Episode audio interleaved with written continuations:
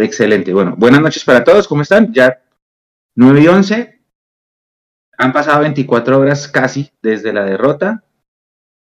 Para mí sí es una derrota humillante. Yo lo, decía medio mientras estaba hablando en, mímica. Para mí es una derrota humillante más allá de que seamos los líderes del campeonato.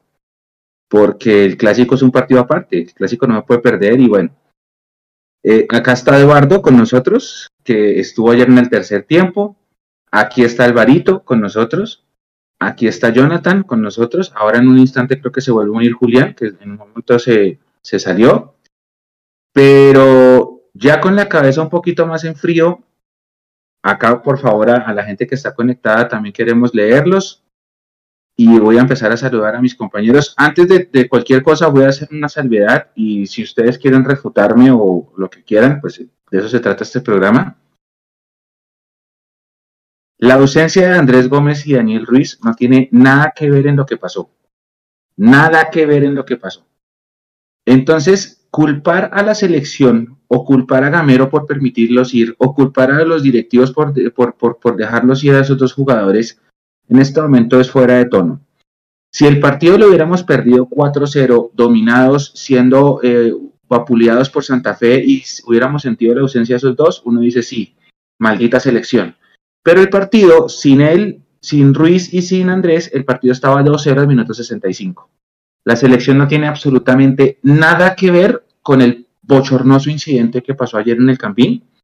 Y obviamente, eh, respetando todas las opiniones, por supuesto, porque de eso se trata, veo que mucha gente le está echando la culpa a que se hayan ido Gómez y Ruiz a la selección y me parece que es por ahí no es.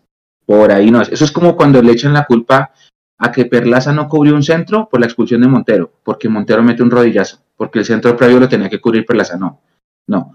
Tenemos que ser un poquito más eh, directos en la crítica y saber en dónde desapuntar bien. Y voy a pasar a saludar a mis compañeros. Jonathan, primero en los controles, ¿cómo está reemplazando a Nico? Hoy Nico estuvo en un programa de fútbol bogotano, ¿no? En la Universidad de Ariantina, ¿no? Vamos a ver cómo le fue. Pero viejo, Jonathan, ¿cómo está? Bien, me hecho bueno. Primero que todo, saludos a todos los de la comunidad de Mondomillos. Y pues, triste para ayer por el resultado ahí que estamos en cabina.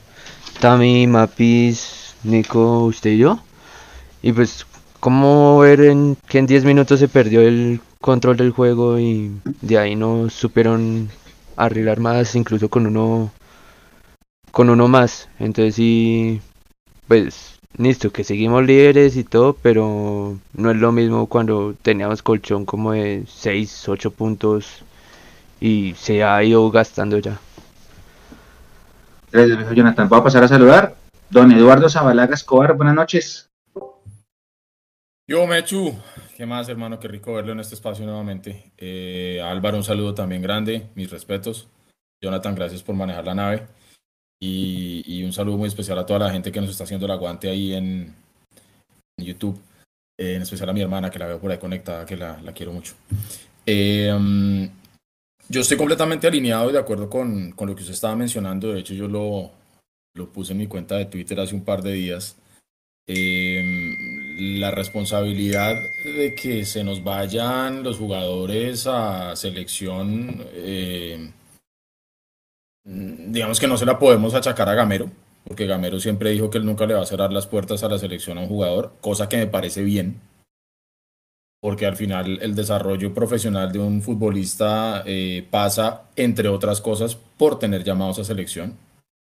Em, eso de tratar de decir que es que porque nos faltaron dos o tres, eh, se convierte nuevamente más bien ya en ese círculo vicioso que tantas veces hemos mencionado acá. Y es que eh, en algún momento nosotros decíamos que a Millonarios no lo volteaban a ver, que teníamos jugadores para selección y que nunca nos los llamaban. Nos los llaman ahora y un sector de gente dice que es que ahora nos los llamaron, entonces que por eso perdimos.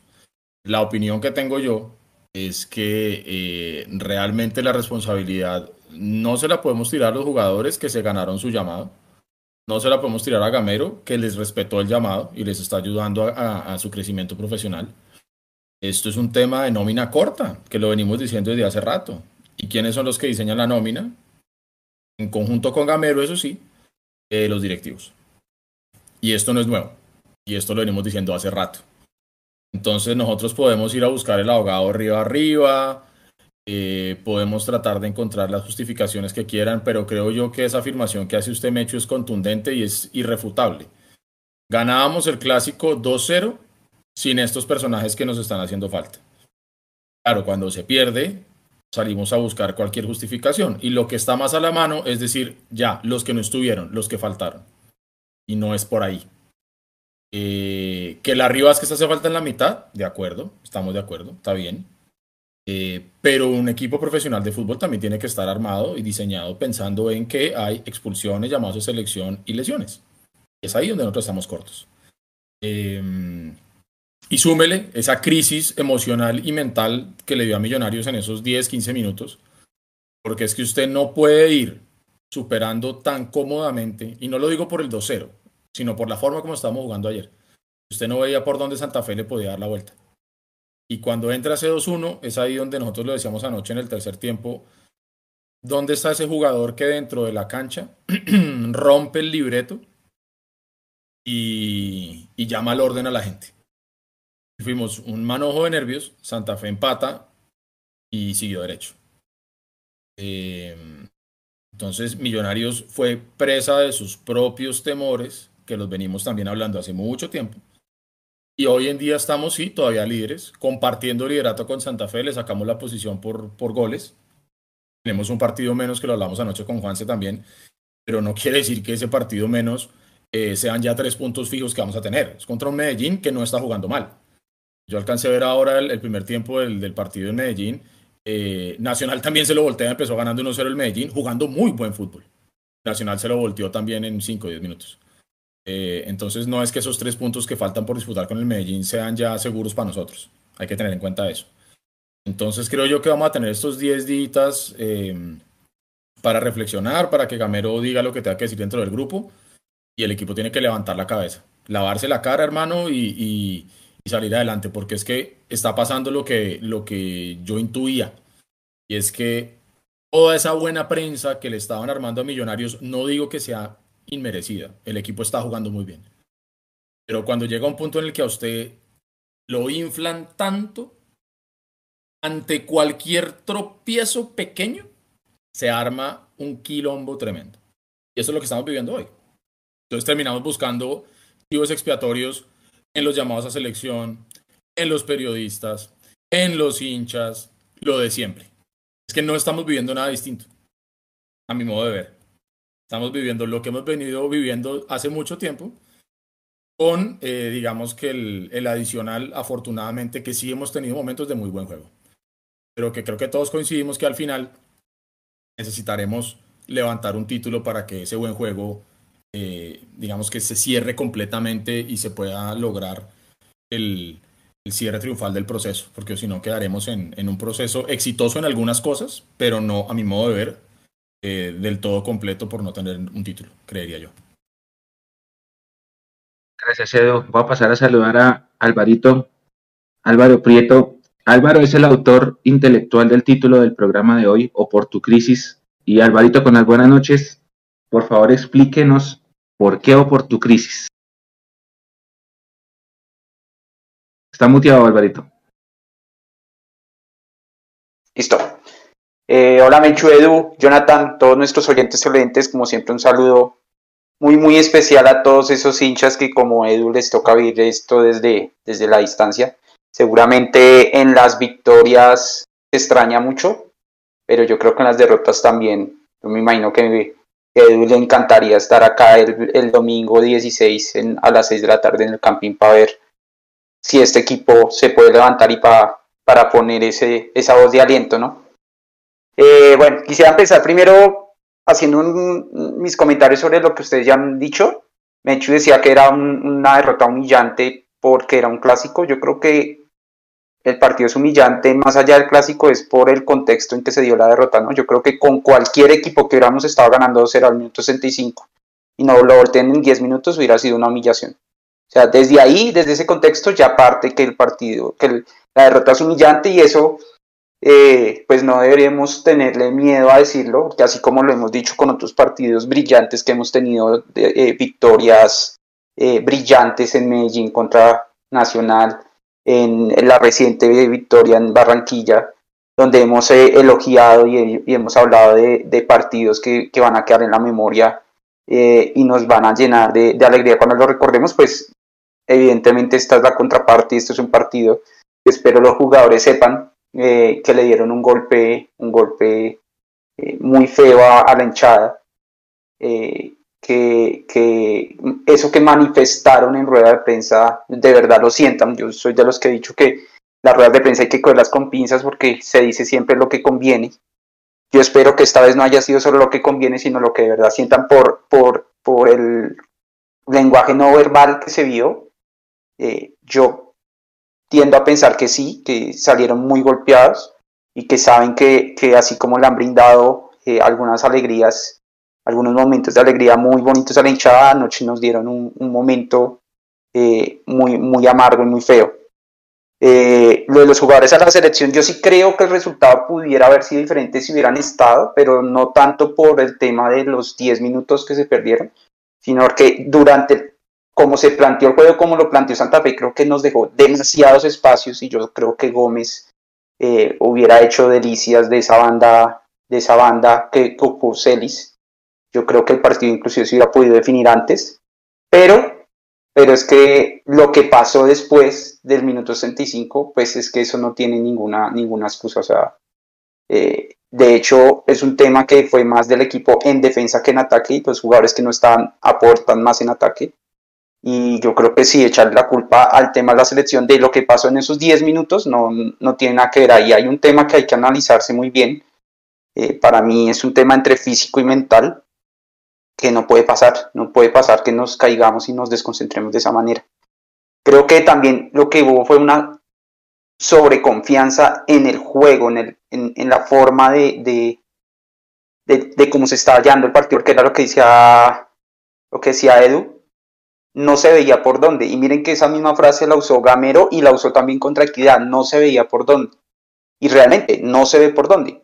Y ese creo que ese sentimiento de no se ve por dónde nos van a ganar, por dónde nos van a llegar, en los jugadores les genera sobreconfianza y les genera momentos de relajación, momentos que, de desconcentración, que el rival lo aproveche y nos, y, nos, y nos marca. Entonces ese no se ve por dónde, creo que en estos partidos nos ha, nos ha afectado un montón. Y lo de la buena y la mala prensa, nada, y lo mismo que lo de la selección. Si nosotros aspiramos a ser el equipo grande que, queremos ser, tenemos que acostumbrarnos a esto. Tanto los hinchas como los jugadores, como los directivos, todos tenemos que acostumbrarnos a que la prensa nos va a inflar cuando nos vaya bien, nos va a sobreinflar y más teniendo emisora del mismo dueño, nos va a inflar hasta decir no más y que al inflarnos hasta decir no más y demos un, un paso en falso, pues así misma va a ser la caída. Nosotros tenemos que acostumbrarnos a eso y saberlo llevar. Eh, ahí me parece que es importante no menospreciar lo que el equipo ha hecho, porque ahora sí es que este equipo no tiene lo que llaman jerarquía, ya que yo ya he discutido con algunos de ustedes que esa palabra para mí perdió cualquier valor. Eh, es que no tiene jerarquía, es que no sabe rematar partidos, es que no sabe, eh, no tiene templanza, es que, y entonces cuando ganamos en Medellín brillantemente, ¿qué teníamos? o cuando le ganamos a Junior en Barranquilla, o cuando le remontamos un partido con 10 a Medellín. este equipo ha demostrado que tiene cómo superar esas cosas. Lo que pasa es que no, no, no, ha, no ha tenido esa constancia eh, y, y, viene en un, en un momento, para mí, repito, creo que es un tema también físico, un tema de no tener una banca muy amplia. Evidentemente, los jugadores que no son titulares los jugadores suplentes no tienen la misma calidad que los titulares, se nota mucho en el cambio, a pesar de que mantenemos el mismo estilo, a pesar de que hemos sacado resultados en el fútbol colombiano, eso también creo que lo hemos discutido, si, si somos el que mejor jugamos y tenemos una pequeña ventaja, es tan pequeña que cualquier eh, imprevisto, cualquier cosa que se salga del plan, ya nos, nos quita la ventaja. Hasta un gol de un error de, un pase en la mitad de Pereira nos quitó toda la ventaja que teníamos sobre, sobre el rival a nivel futbolístico. Entonces, para que este equipo pueda lograr los resultados que esperamos, tienen que entender que tienen que estar 100% concentrados, que todo lo que en teoría tienen de ventaja hoy en día en el juego, el rival está atento a quitárnosla al cualquier al menor descuido y que no hemos ganado nada. Y creo que esa es la explicación también para la Oportun crisis. Yo no hablaría de crisis como tal, pero creo que es una oportunidad. Es un momento en el que se puede convertir esto en una oportunidad o se puede volver definitivamente en una crisis. La oportunidad de que el equipo se dé cuenta que todo lo que ha construido en estos meses y se puede decir años, se puede ir en un partido en 10 minutos. Eh, es que el, partido de ayer fue casi que como un resumen de lo que nos ha pasado. Jugamos muy bien casi todo el tiempo y en, unos, pocos minutos se nos va todo eso que hicimos bien. Y creo que eso es lo que los jugadores y el cuerpo técnico tienen que aprovechar y ver, verse reflejados ahí y llenarse de, sangre en el ojo, apretar los dientes y salir a, a entender que tienen que seguir mostrando el juego que han mostrado y que tienen que estar concentrados todo el partido. Y que si, y hay un, un temita ahí ya para finalizar, que me parece que sí es un parte del juego como tal, que no se está haciendo falta. Y en esa sí de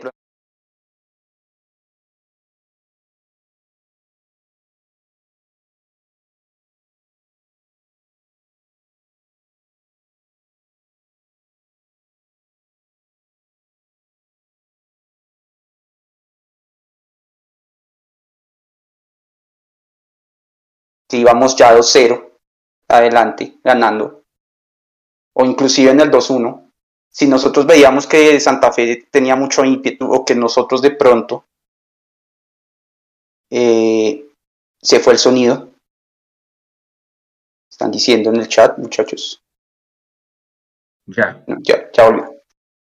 Eh, si nosotros estamos diciendo que vamos 2-1 y que el rival está de pronto con un ímpetu y que nosotros de pronto estamos eh, físicamente ya eh, desgastados por el esfuerzo que se hizo presionando arriba, pues para mí no me parece nada mal tomar un poquito más de precaución, eh, al menos durante unos minutos, guardarnos un poco sin necesidad de entregar el balón, pero por ejemplo no sacar los laterales, mantener la posición del 4 de el cuadrado defensivo y no seguir atacando. A mí ese segundo gol que nos hicieron me pareció increíble ver cómo Alba estaba totalmente desubicado, sabiendo que íbamos ganando. O sea, no veo la necesidad de, de, de, hacer un, ese tipo de cosas. Y en, esos, en varios partidos nos ha pasado. Entonces también al juego hay que meterle un poquito más de inteligencia para manejar, no digo tanto el resultado, sino los momentos en los que de pronto el rival tiene un ímpetu que nos puede llegar a, a costar.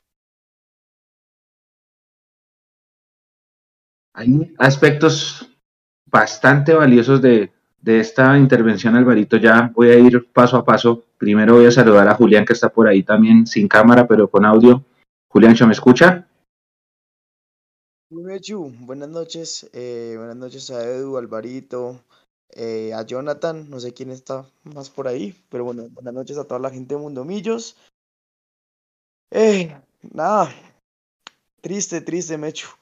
Triste porque qué difícil es llegar a la universidad y que te cargue todo el mundo. Y nada, ver en tu, en tu chat puros corazones rojos. Ya con respecto al partido, eh, yo siento lo mismo que Alvarito. Eh, también lo que había comentado Edu. Sí siento que miramos por encima del hombro. O, bueno, hemos estado un poco confiados y eso nos ha hecho perder el rumbo. Estoy preocupado por ciertos niveles. Eh, más allá del golazo de Alba, yo ya venía diciendo que Israel Alba tenía muchos problemas saliendo.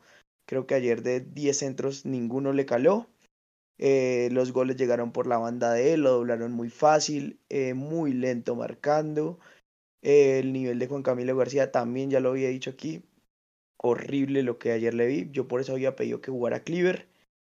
estoy de acuerdo con lo que ayer dijo en el tercer tiempo Edu. Eh, si no es para estos partidos, no sé cuándo más se le puede dar la confianza a Edward para que sepa manejar una amarilla. Eh, lo de Richard Celis ya también lo había dicho aquí. Yo mismo le pagaba el charter. Eh, un personaje que no merece estar en Millonarios. Que la verdad que al minuto 40 que me esté corriendo la cancha, que no me corra la cancha en un clásico. nada, me duele por el proceso del profe Gamero. Espero nos podamos levantar en estos 10 días eh, de aquí a acá el partido con Patriotas, que podamos eh, mejorar la actitud del equipo, volver a retomar el camino, porque en dos meses se juega la vida Gamero como técnico de Millonarios.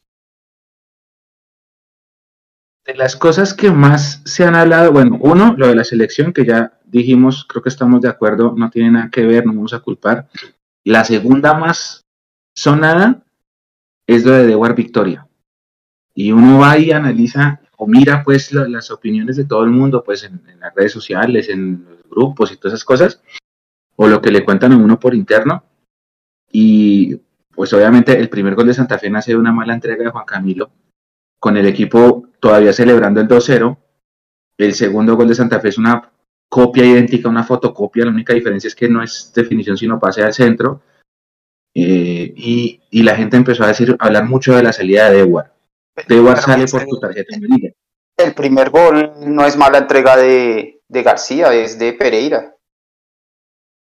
De, Pereira, de Pereira, sí, sí, sí. García recibe y lo anticipan, sí, sí, sí, es cierto. No, pues eh, con le pasó un ladrillo, un, un, la guerra.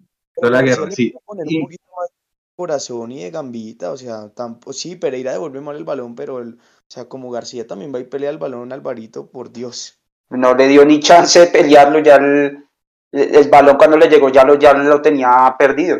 Esto de García es horrible, o sea, sí podía hacer un poquito más por el balón ahí.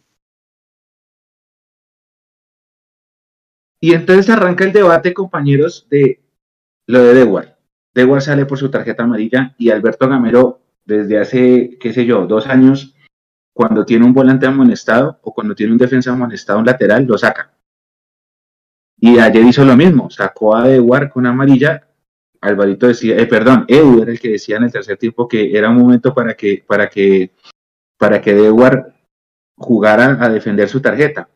De las cosas que más habla la gente es ese cambio, porque ese cambio pudo haber influido en el partido. Pero más allá de eso, mi preocupación real está en la parte mental. Porque ¿será que es que estamos mirando en serio por encima del hombro a todos? Es que yo creo, sabe que yo reflexionando anoche y, hoy en la tarde, se habló mucho del exceso de confianza. Hemos, hemos dicho muchos que mm, esto de decir a los cuatro vientos que somos el equipo que mejor juega y que la liga le queda pequeña, eso, eso no lo ha dicho nadie de Millonarios ni del entorno, eso lo dijo la prensa puntualmente un periodista. Em, pero yo tratando como de entender un poco, yo pensaba en qué momento le pudo haber llegado ese exceso de confianza a los jugadores de Millonarios.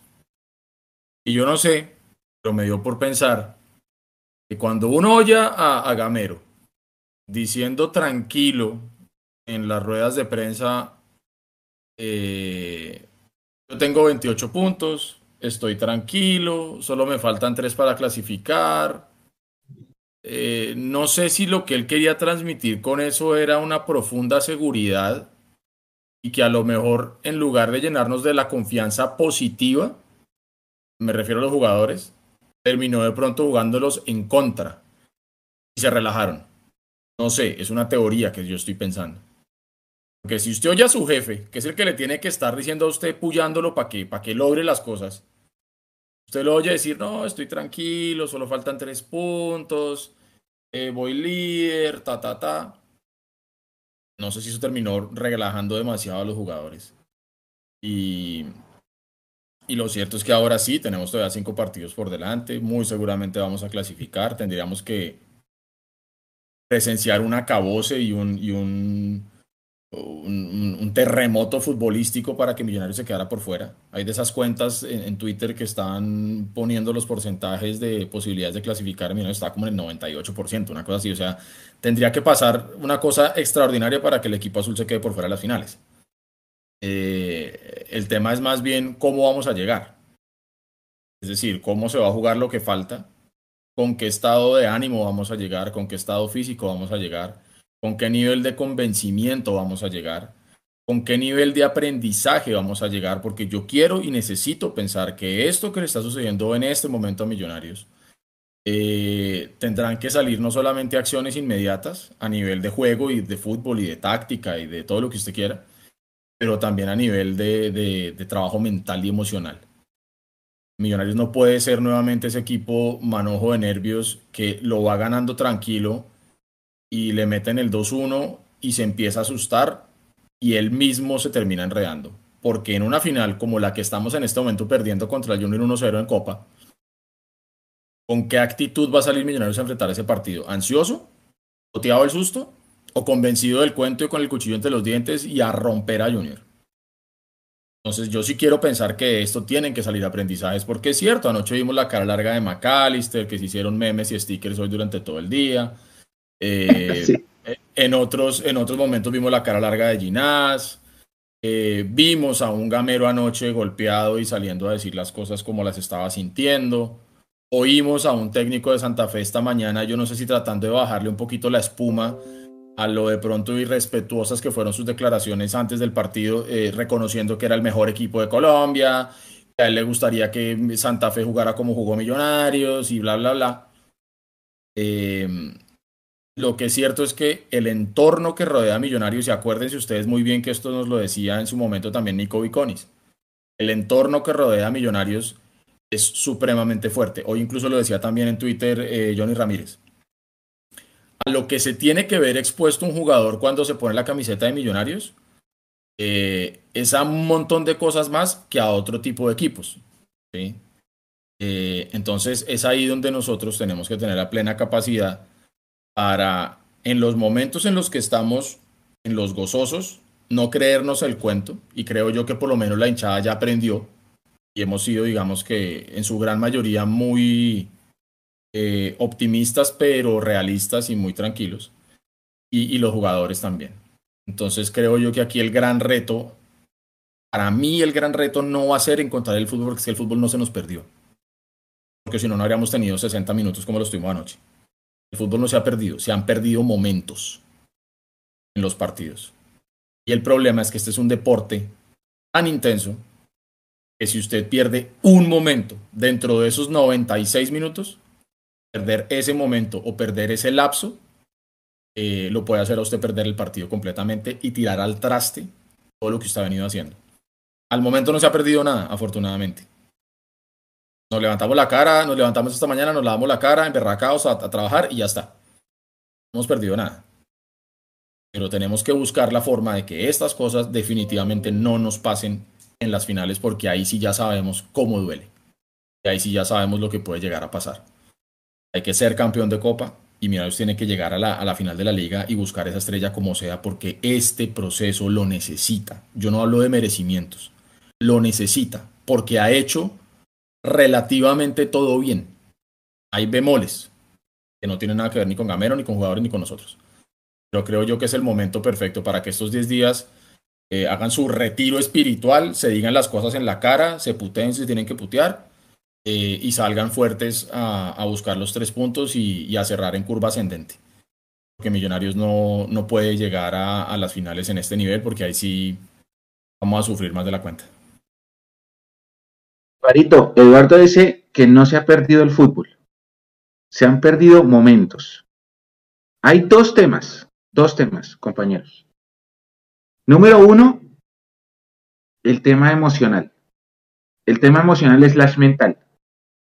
¿Qué millonarios es el que vamos a ver de aquí en adelante? ¿El que salió herido contra el Medellín y se lo comió con un hombre menos y le hizo el 2-2? O el que recibió un gol de Santa Fe y no supo qué hacer y se quedó sin hacer un solo tiro al arco, incluso 11 contra 10 anoche. Esa una. La segunda, siete partidos. En la, la mejor, el profe también dice en la rueda de prensa siempre, esta es la mejor defensa de campeonato. En los últimos siete partidos hemos recibido 11 goles. Y ayer por primera vez tres en el semestre. Alvarito, ¿qué, qué, qué, qué sigue ahora? ¿Qué está pasando? Se nos perdió el fútbol, ¿qué se nos perdió? Son momentos como dice Edu. ¿Usted qué opina? Bueno, yo primero para, para decir algo sobre Edward, yo la verdad si hubiera hecho ese cambio, la última vez que Gamero no hizo ese cambio fue contra el Cali de Rosales y lo echaron. Eh, entonces yo hubiera hecho el cambio porque él seguía y lo echaban, eh, estarían acabando con Deguar y no con García. Y García bien o mal, García en cancha jugamos 20 minutos y metimos un gol más, de hecho. Entonces, eh, yo no, para mí en la lista de culpabilidad del de, de, lo que pasó, García no está ni en el top 4. Eh, si bien lo que sí critico de García es que no es ese jugador revulsivo en banca que necesitamos, que nos dé una mano, eh, entrando en un momento como, como el de ayer donde necesitamos eh, cubrir esa amarilla y entrando de pronto a, a, ser un poco más relevante en el partido. Esa es mi crítica para el de ayer. Pero en general creo que la caída del equipo en el minuto 65 fue una caída general que es difícil dársela a un solo jugador. Y sobre qué nos está pasando, pues yo creo que hay dos cosas que están pegando duro en estos siete partidos eh, que han ocurrido. Siento que hay un tema de sobreconfianza indudablemente. Se confía mucho en el juego. Yo no creo que sea tanto por lo del técnico, por la hinchada o la prensa, sino que el mismo juego lleva al equipo a confiarse. Yo lo veo más como, como cuando alguien eh, le coge mucha confianza a manejar y entonces maneja muy rápido y hace maniobras que alguien eh, de pronto no hace, eh, no hace muy común, alguien de pronto menos experimentado que esté aprendiendo. Pero el que maneja bien, siente que maneja bien, pues se, arriesga más, hace maniobras más peligrosas y le salen y cada vez está de pronto manejando más, más y más rápido y llega un momento en que de pronto alguna de esas maniobras no le sale. Yo creo que a este Millos le está pasando eso. el, juego le da la confianza porque es que aparte de eso el juego le permite en algún, le ha permitido en algunos partidos superar al rival claramente en partidos donde y lo discutía inclusive hoy con alguien de socios hinchas que por ejemplo decía Montero pero de Montero se esperaba más y decía pero fue la valla menos vencida del semestre pasado. Sí, sí pero es que casi no nos llegaban. Entonces ese casi no nos llegaban que es en parte cierto es por el juego y eso me parece a mí que ha llenado de mucha confianza a los jugadores más tal vez de la que se, de la deseable, y se han confiado en algunas jugadas eh, y, han llegado a tener desconcentraciones, que era lo que llama eh, Edu momentos, momentos en los que básicamente eh, nos quedamos pensando tal vez ya en el siguiente partido. Yo creo inclusive que ayer algo de eso también pudo haber pasado ya 2-0 listo, viene el siguiente partido y no se había acabado el partido o 2-0, listo, ya clasificamos, ahora tenemos que mirar la final y es que no se ha acabado el partido. Entonces, esa sobreconfianza creo que es la que nos ha, nos ha perjudicado. Yo creo que el fútbol no se ha perdido, a mí me parece que el partido contra la América fue bueno. Empezamos perdiendo y lo volteamos ante un rival que vino y se plantó muy bien. Eh, creo que el partido en Manizales se estaba haciendo muy bien. Creo que el partido en Barranquilla por liga se jugó muy bien en el contexto de lo que es esa ciudad. Eh, sin duda en, en, Equidad y en el partido de Copa no fue un par de buenos partidos, pero en general creo que el fútbol ha estado. Ahora, el tema de la defensa también está en que no nos había tocado improvisar, bueno, improvisar no, jugar con, no con la defensa titular. Eh, y dentro de ese cuadrado de seguridad, que es muy importante para la defensa, pues no está Larry, y tal vez si, si los que lo han reemplazado, si bien su juventud les, les da algo de, de, más fortaleza física o de, resistencia, pues no se niega que la experiencia que aportaba Larry eh, era, era importante y, esa salida clara también era importante. Ahora yo siento que De lo está haciendo cada vez mejor y espero que, que pueda seguir mejorando. Pero pues para responderle a Mechu, siento que, que sí es un tema de momentos y de concentración. Miren que el jugador colombiano, una de las más grandes críticas que le hacen cuando sale al exterior es que es un jugador que no logra mantener la concentración los 90 minutos.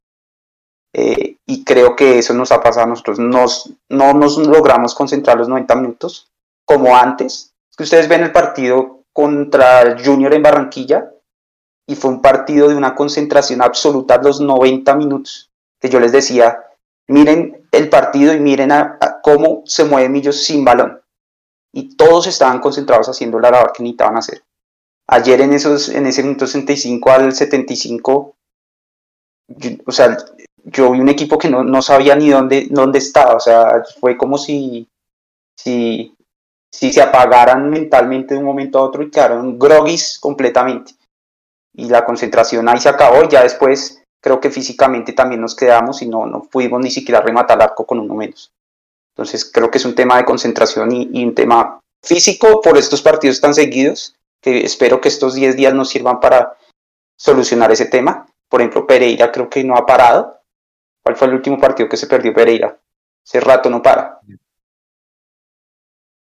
Sí, eh, si no estoy mal, Pereira no jugó el de Once Caldas, ¿no? Creo que él no viaja a ese. Entró, entró al segundo, creo. Ah, no, no, no recuerdo, pero después de ese los ha jugado todos. El sí jugó Y ese creo que Es que la lesión de Larry Vázquez le pegó, eh, hizo que Pereira ha tenido que jugar todo esto.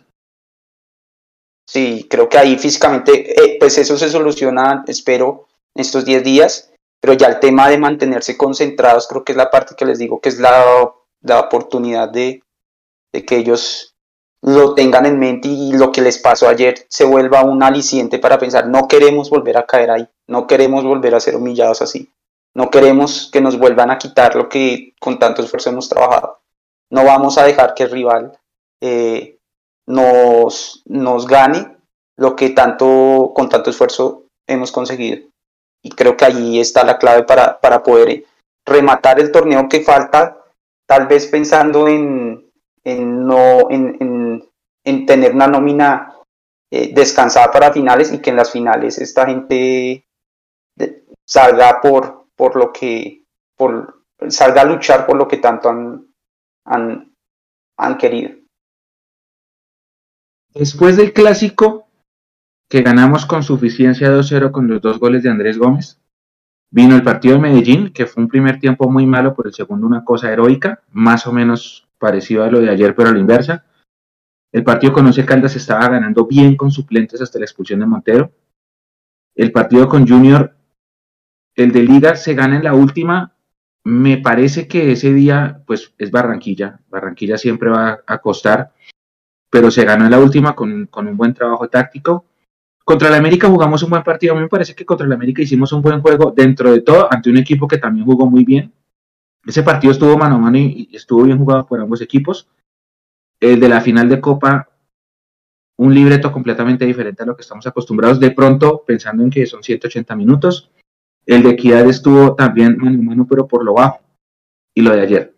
Lo de ayer se estaba ganando bien hasta el minuto 65. Yo no sé si fue que eh, el hecho de haber hecho el gol, porque es que llega el gol de Juber, lo celebran, la, celebración, la foto ahí con la cámara de, de Win, la pose de Juber, se van los jugadores al centro del campo y en la siguiente jugada hace el gol de Santa Fe.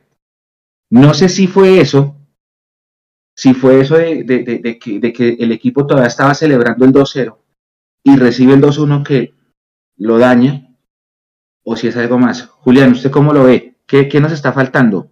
¿Sigue el fútbol? ¿Son momentos? No, ahí sí estoy con Edu. Yo, yo siento que el fútbol no se ha perdido. Millonarios, lo, como usted dice, Mecho, o sea, digamos que en el partido con América, en el partido con Junior en Barranquilla, en la final de Copa, porque en la final de Copa para mí fue un error puntual, el de Vanegas y ya, porque si bien, o sea, Junior no nos creaba peligro, con América jugamos casi 90 minutos bien. Eh, ayer el clásico se estaba manejando de una muy buena manera. Son momentos en donde Millonarios pierde el control, o sea, como que pierde la cabeza y no sé, el equipo sí cae a pique. ¿Y qué es lo que me preocupa ahí, Mecho? Y no sé si Edu está conmigo y Alvarito, pero ahí es donde hace falta el jugador de jerarquía. Ahí es donde alguien tiene que pararse, putear a los jugadores, pararlos, no sé, hacer algo. Pero es que ayer Millonarios se asustó después del primer gol de Santa Fe y se nos vino la noche. Entonces sí siento que eh, eh, ese- esos declives, esas depresiones mentales ahí que tenemos en la mitad de los partidos, sí toca manejarlas mejor. Toca manejarlas mejor porque es que un error como el de ayer en cuadrangulares nos mata. Así es simple, Mecho. Así es. Vamos a saludar a la gente. Acá está Brian Gómez que dice fue una sobradez. Diría un futbolero pasional. Fueron pecho fríos. Andrés Sosa, el equipo se relaja en el 2-0. Iván Moreno. Ah, está por acá Homer que dice que hay noticias de que la América se quiere llevar a Cuenú. Ok. Carlos Villamizar dice jodido la final sin Pereira y sin Larry. Que lo de Larry, esta es la hora en que yo todavía no sé qué está pasando con Larry. Si ustedes saben, compañeros, porque vamos día a día, la gente nos pregunta mucho. Yo la verdad no estoy seguro cómo sigue él, cuánto le falta. Es lo mismo que Murillo. No se sabe cuánto le falta para volver, pero uno sabe que van como día a día y que de pronto pues, la cosa puede ser larga. Eh, acá está Damaso Inestrosa, no se puede hablar de crisis ni de nervios cuando vamos de primeros con un partido menos. Eh, Books Reader, es mejor entrar a los ocho sin favoritismos. César Maturana, después de la final se va Juan Pablo. Santiago, no entiendo por qué Santa Fe no juega bien, pero gana. Esas cosas pasan. Carolina, que está conectada con nosotros hace rato, no aparecía Caro, un abrazo grande para ti, Carito. Por acá está Edu en Twitch, que dice, ¿de verdad ellos tienen nómina para ser campeón? Al inicio del campeonato muchos decían que no, la Copa está en una final perdiendo por un gol y se puede ganar ante un equipo superior. Eso de que el equipo es superior, no sé. La nómina es más fuerte, pero no sé si sea superior Junior en este momento a Millonarios. Es debatible. Ah, explíqueme cómo es que el técnico se le ocurre meter a Rengifo que no había jugado en todo el semestre. Esta es buena. Que no había jugado en todo el semestre. No, había, no, era, no era esta una oportunidad para guerra, dice David Rada. ¿Ustedes qué opinan de esa? Esa es buena. Esa es buena. Total, Mechu. Aquí creo que Juan se fue el que más insistió con eso. ¿Cómo, o sea, ¿cómo carajos Rengifo siguen millonarios? O sea, hay más para un clásico donde determinaba muchas cosas. Ahí el que tenía que entrar era Edgar Guerra. Pero ese Guerra es zurdo. No, no, no. No. Guerra No, es derecho, derecho. derecho, derecho. Juber es el zurdo. Ok, ok, ok. Pero bueno, Están preguntando contra quién jugamos el fin de Dele, dele, dele, dele. sí. es una cosa muy sencilla, de acuerdo. No está en el nivel. Como hoy no está, por ejemplo, García. Pero no hay más. Que si usted me dijera a mí, es que estamos dejando a una figura sustancial por fuera por tener o a Guerra o a Rengifo o al que sea, te la compro. Y Gamero también nos advirtió hace tiempo. Él le quería dar minutos a todo el plantel. Entonces no se nos debe hacer raro tampoco que le dé espacio a Celis, por ejemplo, que le dé espacio a Rengifo, por ejemplo, por más que estén demostrando que no están para estar en Millonarios. En este momento ya no los podemos sacar del equipo. En este momento nos tenemos que morder los codos y acabar el campeonato con lo que tenemos. Y si hay lesiones, o hay expulsados, o hay amonestados con sus cinco amarillas, o lo que sea, pues Gamero tendrá que agarrar lo que hay. Poquito, mucho, regular, bueno, malo, es lo que hay. Lo que sí es cierto es que ya está demostrado en este campeonato colombiano que no necesariamente el equipo que tenga la mejor nómina del país es campeón. Y si usted se pone a mirar y a tratar más bien de definir qué es la mejor nómina, usted puede encontrar un trillón de respuestas. La mejor nómina la puede mirar usted desde el punto de vista de la más valiosa. ¿Según quién? ¿Según Transfer Market?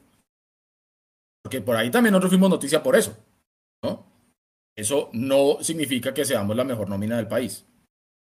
O que seamos la mejor nómina porque somos la que más jugadores tiene inscritos. Tampoco, porque todos estamos en igualdad de condiciones. Entonces, ya está demostrado. Acá no necesariamente va a ganar el que tenga más nombres o el que valga más. Porque, mire, Junior, Junior con tanta plata que ha invertido, con tantos nombres que ha llevado, listo, está en final de Copa. Nosotros también. Si nos vamos a estrictamente, y, y ahí digamos que lo hemos hablado muchas veces con Álvaro, si nos vamos a poner a comparar en este momento las nóminas y las inversiones y las expectativas entre Millonarios y Junior, los dos finalistas de Copa, si usted me lo pregunta a mí, la obligación mayor hoy, por nivel de inversión, para ser campeón de Copa, no la tiene Millonarios, la tiene el Junior. Así de sencillo. Entonces, metámonos en la cabeza de una buena vez. Por el formato del campeonato que tenemos en Colombia, que los presidentes lo votaron y lo aprobaron, no necesariamente el mejor equipo que juega es campeón, ni la mejor nómina que existe es campeón. Será campeón el equipo que mejor entre a disputar esos cuadrangulares o playoffs cuando fueron playoffs. Ustedes me van a decir que cuando salió campeón el, el Cali de Dudamel era el mejor equipo, por ejemplo. No. Entonces Millonarios tiene Nadie que lo daba por, por nivel. Exactamente. O no, no olvidemos las veces que América entró raspando de octavo y salió campeón. Ese es el tema. El fútbol colombiano nuestro es tan impredecible y tenemos un campeonato diseñado, no voy a decir si bien o mal porque yo no puedo emitir ese juicio de valor, porque yo no soy profesional en eso, pero sí es distinto a lo de los demás, otros países. Y usted lo oye de la gente que sí sabe de fútbol y dicen que es un campeonato que está mal diseñado. Yo sí creo como hincha que si usted es puntero durante todo el año, y acá digamos que los amigos que he ido haciendo me preguntan cómo es el tema, y, les cuesta un poquito digerir como un equipo que va punteando no, no, no, no, no es campeón, tiene que entrar a jugar eh, otro tipo de fases. Aquí también ahorita por esta, esta este clausura o apertura que van acá, no sé, es algo medio similar. Para mí es eso. No necesariamente el equipo con mejor nómina es campeón. Y la pregunta que la dejo ahí picando para la gente si quiere poner ahí en, el chat, ¿es considerada una buena nómina? La mejor nómina del país, ¿cómo la considera uno? Porque si nosotros somos campeones, el primero que va a salir mañana a sacar pecho a ser Serpa. Fuimos campeones con una inversión lógica, de acuerdo a los estándares y las políticas de millonarios y demostramos que se puede tener un fútbol sano financieramente y bla, bla, bla, bla, bla. No lo estoy criticando, ojo, por más que yo no esté de acuerdo con muchas cosas. Pero al final, si el equipo sale campeón con los niveles de inversión que hizo, ¿quién va a tener la razón al final? Ellos. Y los que invirtieron duro como Junior o como Nacional, se quedaron sin nada. Correcto, estamos de acuerdo. Estamos, es que es debatible. Por ejemplo, Junior tiene, viendo de lo de ayer, Junior tiene más recambio. Si, bueno, y eso que están lesionados. Pero esa es la diferencia, Junior tiene más recambio. En, en la nómina titular como tal, los 11 contra 11, es mano a mano. Ha sido mano a mano todo el semestre, todo el año. Millos ganó a cada uno, Junior ganó en Barranquilla a otro, Millos ganó en Barranquilla después por liga, Junior nos acaba de ganar por copa, vamos mano a mano. Pero Un par de empates. Mano a mano. La acá dice, mm, dice David, Daniel, perdón, Daniel Forero, dice, ayer Luis Arturo de ESPN dijo que Millonarios es demasiado de buenas porque le está pasando esto ahora y no más adelante en cuadrangulares o en el partido de vuelta de Copa. decía yo en, unas, en, una, en un programa anterior que lo mejor que nos hubiera pasado a nosotros era jugar la final de Copa ayer, porque Junior es un equipo que estaba muy diezmado en, sus, en, su, en su roster, en su nómina. Y mucha gente me salió a cobrar por eso. Me dijo, menos mal que no jugamos ayer la Copa, porque si hubiera jugado Millonarios ayer la Copa como la jugó, pues la perdíamos. Vamos a ver qué pasa porque para Millonarios, después de estos 10 días de para obligada, ya no hay más descanso. Y Gamero va a tener que saber rotar la nómina para jugar el remate de la liga, que lo que dice ustedes es verdad, 98% de clasificación faltan tres punticos, más cuadrangulares, más fines de copa. El plantel no le puede llegar cansado, justamente por esa percepción que tiene la gente de que no hay recambio. Dice aquí eh, eh, Brian, nadie esperaba Nacional campeón con el arriero, por ejemplo. Se montó. Ese es un equipo que no llegó favorito, estaba la hinchada reclamándole todo. Por ejemplo. Y se enfiló. Eh, Nelson Chavarrega dice que en el fútbol de plata les interesa tener muchos más partidos para más ingresos. Jaime Martínez, con el nivel mostrado en las últimas fechas, difícilmente ganaremos algo. Calma, calma. Y Nicolás Rodríguez pregunta que por qué no jugamos este fin de. Este fin de no jugamos porque hay conciertos de Guns N' Roses el martes y el miércoles en el Campín y por eso el estadio desde ayer se empezó a entregar la logística del concierto que ya empezó a instalar la tarima y bueno, las cámaras, eh, estas cámaras que leen las, eh, ¿cómo se llama el término? Eh, Jonathan, las de ayer, sálvame. La cámara de reconocimiento facial, ese es el término están instalando eso, están instalando la tarima, ya se llevan los arcos para el tranquilito, todo eso. Es por eso que no jugamos eh, este fin de semana ni el próximo fin de semana, que era el clásico, y por eso se adelantó. No, no jugamos este fin de semana ni de hoy en ocho, de ayer en ocho, que es, hay fecha entre semanas, mejor dicho. Sí, era el clásico que se adelantó. Exactamente, o sea, ahorita vienen dos fechas, que es la de este fin de semana, no jugamos, que jugamos contra el Pereira, y la del miércoles jueves, que era el clásico que se adelantó.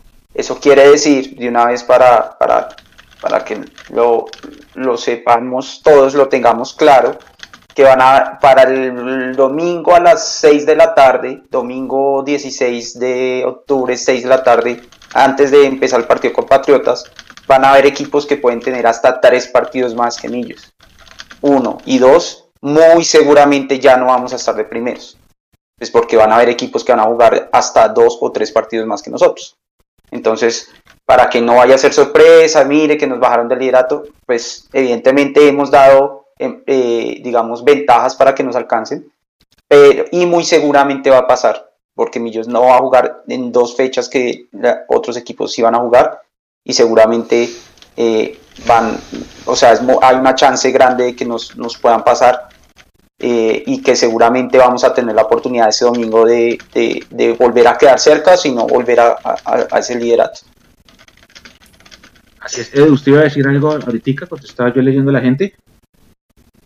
No, no, no, no, no, ahí completé ya mi, mi idea, Mecho. El, el fútbol de Bolivia, ¿cómo es? ¿No, es, ¿No hay playoffs, no hay finales? ¿O sí hay? Me lo han tratado de explicar, pero para serle honesto, como que no les he querido poner mucha atención. y están tratando de, todo el combo de la oficina de que yo tengo que hacerle fuerza a Oriente Petrolero y el cuento. Y, no, hermano, es que me cuesta, viejo. Yo no sé realmente de verdad cómo puede haber gente. Y la respeto mucho. Eh, pero a mí no me da. ¿Cómo, ¿Cómo puede uno tener, digamos que el corazón eh, compartido, no? Yo, sí en serio, fuera de chiste, como, como decimos, solo millos locas, o sea, es muy complejo. Em, eh, pero digamos que tenemos por lo menos la misma cantidad de cupos internacionales, para que vayamos dándonos cuenta que nosotros tampoco es que somos la gran parafernalia en, en el continente, tenemos exactamente la misma cantidad de cupos. El primer campeón de, de este año fue Bolívar, ahorita va puntero Strongest, creo y, el equipo este de acá, Oriente Petrolero, está, está tratando de meterse en copas. Em, a lo que claramente le estoy haciendo fuerza, porque si, si cualquier equipo boliviano se mete en copas y nosotros también, pues que el Dios del fútbol me, bendiga a ver si por ahí de pronto me los puedo cruzar acá y, aquí lo espero y lo recibo mecho. Em, entonces, eh, pero ellos tienen dos campeones en el año también. Eh, y, creo que ahora en, este, en este segundo semestre que hacen como unos playoffs, una cosa así.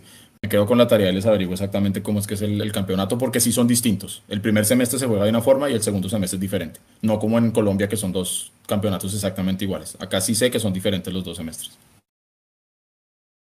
Okay, Juliancho, ¿iba a decir algo? Con respecto a las nóminas, no, es que pues eh, Edu decía lo de la inversión del Junior y sí, claro, tiene razón, pero es que me parece que la nómina, la nómina del Junior siempre la arman mal, o sea, es muy desbalanceada. Digamos, tiene un muy buen mediocampo, eh, tiene atacantes por doquier, siempre los ha tenido, pero dime qué central de jerarquía tiene. Sí, digamos que es muy desbalanceada la nómina del Junior a pesar de que le invierte mucha plata. Y ahora, obviamente, todo el mundo sabe que yo detesto y odio a Nacional y sí, quizá nadie, que, nadie creía en que Arriero iba a sacar campeona nacional y, todo eso, pero al fin y al cabo, si tú tienes jugadores como Pavón, como Giovanni Moreno, en finales es más fácil que, que, que, que te saquen un partido adelante, ¿sí? A diferencia de que se lo pidas a Juan Camilo García, a Deguar, sí, que son muchachos hasta ahora. Al mismo Regifo que nunca despegó. Entonces quizá sí, puede que acá la nómina más cara no, no salga campeona siempre, porque sí es verdad, pero la jerarquía en ese tipo de partidos sí es importante diciendo que ayer, ayer también pecamos de eso, porque el equipo cuando se cayó nadie lo levantó. Es más, creo que el Mechu lo dijo en la cápsula. Era tanto el desorden cuando entraron los, dos volantes 10 que Millán nunca encontró las ideas, porque no llegamos. Después de que expulsaron al jugador de Santa Fe, no llegamos. Julián, ¿y quién tenía que levantar el equipo? Ah, yo sé quién me va a decir, yo sé, yo sé, y sí, él. Él, él tenía que hacer. No, pero yo le, yo le tiro ahí una, o sea, el hecho de que no haya pasado ayer, vuelvo y digo, no significa que no tengamos quien lo haga, porque contra Medellín sí pasó. No, pero y contra otros rivales ha pasado. Entonces, ayer no pasó, bueno, no sé, no sé si el cansancio físico simplemente no se dio, pero creo que sí tenemos gente que lo ha hecho antes y que aspiro que en el momento que toque lo pueda volver a hacer claro. A la desconfianza de que se hace a veces sí, a veces no, pero pues ese es el fútbol, ¿no? A, veces somos muy tiernitos y lo dice mucho Edu. Ayer cuando expulsan a este jugador de Santa Fe, creo que se comió tres minutos para salir de la cancha. Viejo, alguien que le mete un codazo en la espalda, alguien que lo saque, que le mete una patada. No, todos mirando.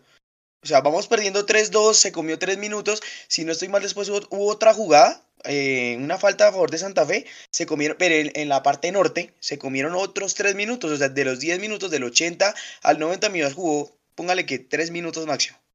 No jugó nada, igual que en el tiempo de reposición. Entonces ahí sí falta alguien, alguien malo. Alguien que vaya, se le pare el árbitro, que le diga lo que sea. Carlos Sánchez ayer, ese, ese pase filtrado en el tercer gol, hermano, hermano, horrible, horrible como nos vimos. Carlos Sánchez se sacó a tres en una, coge, pelotea, sale mal Montero y nos cobran. O miento, Mecho. No, es cierto, Edu. Sí, es decir, cuando usted, porque volvemos a lo mismo, desde que empezó este campeonato, incluso desde que empezó el año, ya sabíamos que era lo que íbamos a tener e intuíamos lo que podía llegar a pasar, el tipo de conversaciones que íbamos a tener, el tipo de discusiones que se iban a generar. Digamos que yo creo que aquí ninguno de los que estamos acá estamos descubriendo algo nuevo. Em, sí nos sorprendió a todos, seguramente, el hecho de que con esta nómina liviana, Millonarios lograse llegar a tener este nivel de fútbol. Pero claro, en los partidos en los que hemos sabido ganar, de pronto sin tanta fugia o de pronto teniendo un muy buen desempeño y superando tranquilamente al rival, lógicamente ahí no se extrañan a esos jugadores, a esos caras sucias, a esos de, puñal entre los dientes. Pero en los partidos como anoche, lógicamente hacen mucha falta. Eh, pero también yo digo, hombre, ahí también no solamente puede ser la responsabilidad de Gamero en la raya gritando, sino adentro. Y McAllister no es un peladito. Montero uno diría, yo siempre he visto a los arqueros, los arqueros que generan diferencia. Son arqueros que desde atrás están hablando y están gritando y están alentando y están inclusive dirigiendo porque son los que tienen la visión del juego desde atrás. Se recuerde muy bien cómo gritaba Viconis, por ejemplo. Em, son de esos jugadores que al final terminan, terminan parándosele al árbitro, terminan quemando esos 5 o 3 segunditos de más y terminan incluso sacando al rival de, su zona de concentración, porque anoche creo que eso fue lo que faltó también. Santa Fe se envalentona y nosotros no fuimos capaces de sacarlos nuevamente de esa zona en la que entró Santa Fe. Santa Fe con muy poquito logró aprovechar. Y claro, si a eso usted le suma ese, ese, ese arreón con el, que, con el que Santa Fe manejó esos 10, 15 minutos, usted le suma la falta de concentración de nosotros, la falta de, determinación para en algún momento. ¿sí? Porque yo me quedo, yo todavía estoy con la imagen mental de la salida de Montero en el tercer gol. Estaba esperando que, que... lo primero que le enseñan a uno en el fútbol viejo es no se quede esperando que el balón le llegue. Usted tiene que salir a buscar el balón. Un arquero con mayor razón. Y se quedó a medio camino. Morelos le ganó, como yo le decía anoche en el tercer tiempo, con los taches del, del, del guayo logró desviar la pelota y Montero quedó ahí frito, hermano. El equipo nunca se levantó. Entonces, claro, podríamos decir aquí dónde está un McAllister líder gritando y moviendo, dónde está un Luis Carlos Ruiz, es un jugador que tiene experiencia, que ha pasado por equipos importantes. A nivel futbolístico puede que no esté muy bien como lo vimos al principio, pero entonces, ¿dónde está? Eh, ¿Dónde está el mismo Juan Pablo Vargas? Jugador que vaya a jugar un mundial. Un Ginás que es joven, pero ya tiene mucho carácter. Porque con lo que estamos, muchachos, es con lo que vamos a morir en este, en este semestre. Ya no tenemos más. Mirar a la vereda del frente o recordar a Iron del Valle, a Matías de los Santos, a Andrés Felipe Cadavid, al mismo Viconis, a Román Torres. Eso está muy bonito, pero ya fue. No los tenemos en este momento. Si hay una cosa que usted no puede forzar, es el carácter. Yo creo que usted puede moldear técnica, usted puede moldear que los jugadores manejen las superficies de contacto, que corran bien, o sea, muchas cosas que usted sí puede moldear, pero el carácter y la actitud usted no la puede moldear. ¿Usted la tiene o no la tiene? Usted no puede hacer líder a una persona que por naturaleza no es líder, por ejemplo. Sí, es como si pretendiéramos, no sé, que a... ¿A quién? A Bertel, por ejemplo. Usted lo vea gritando y pecheando. No, porque no es su naturaleza, no es su característica. Pues creo yo que ahí es donde está la cosa. No es pretender enseñarle o cambiar a alguien hoy, sino buscar lo que hay afuera. será para el próximo año.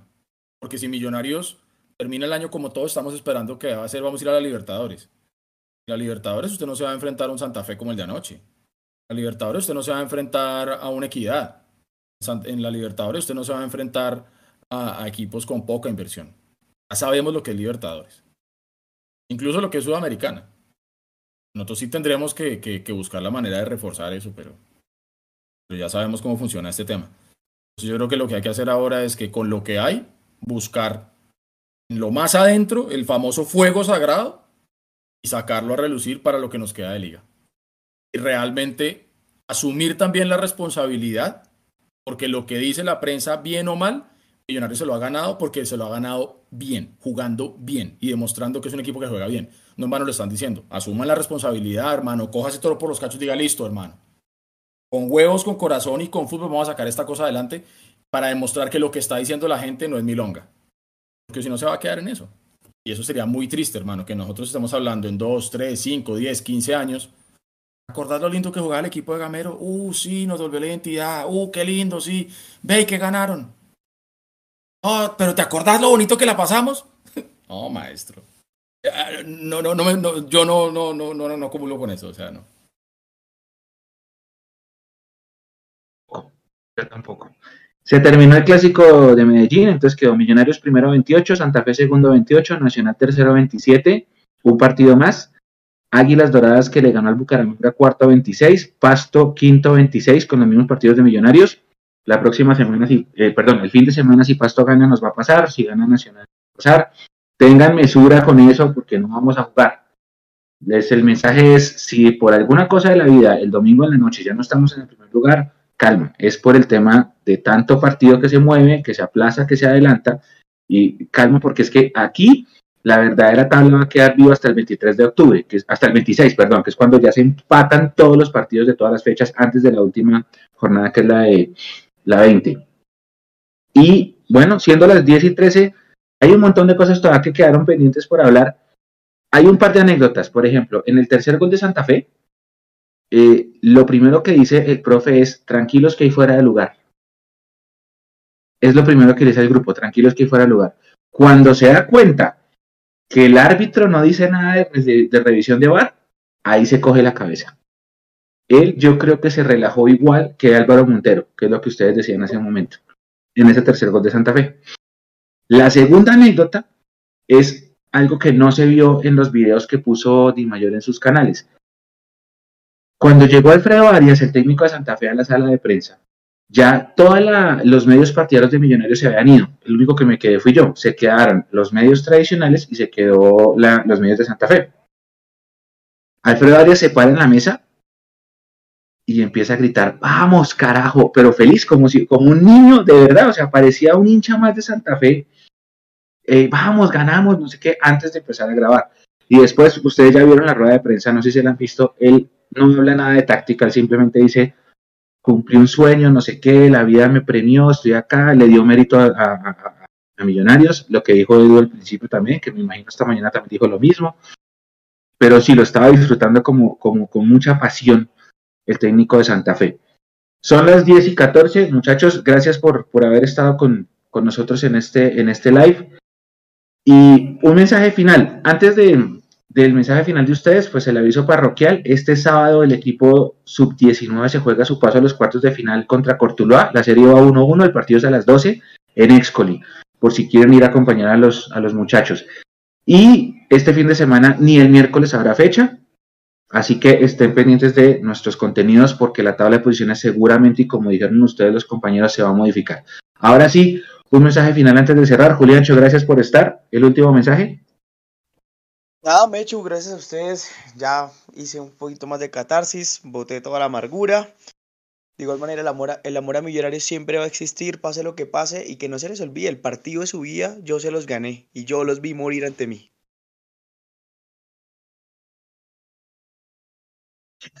Alvarito, el último mensaje.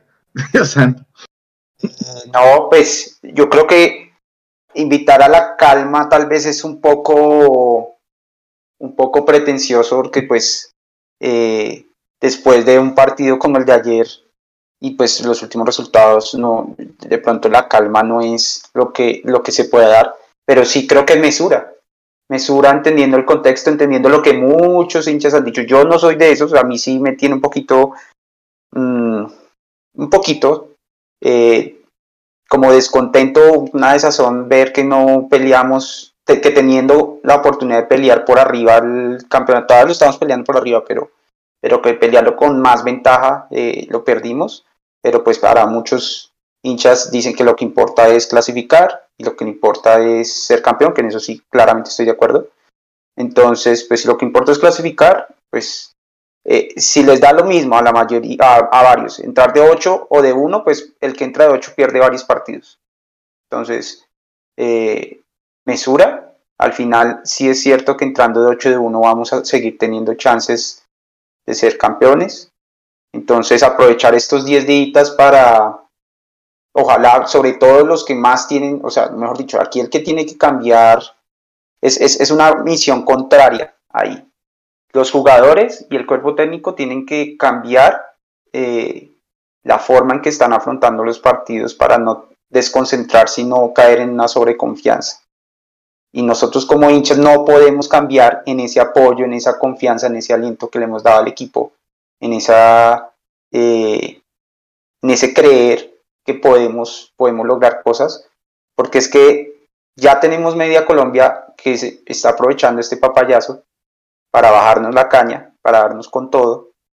Eh, yo creo que no vale la pena que nosotros como hinchas nos sumemos a esa media Colombia y, y dejemos de creer. Yo creo que el equipo ha mostrado que puede, ha mostrado que no puede, ha mostrado las dos cosas y nada, esto es fútbol y solo podemos esperar en esperar cómo a fin de, año eh, vamos a llegar y creer que vamos a llegar bien.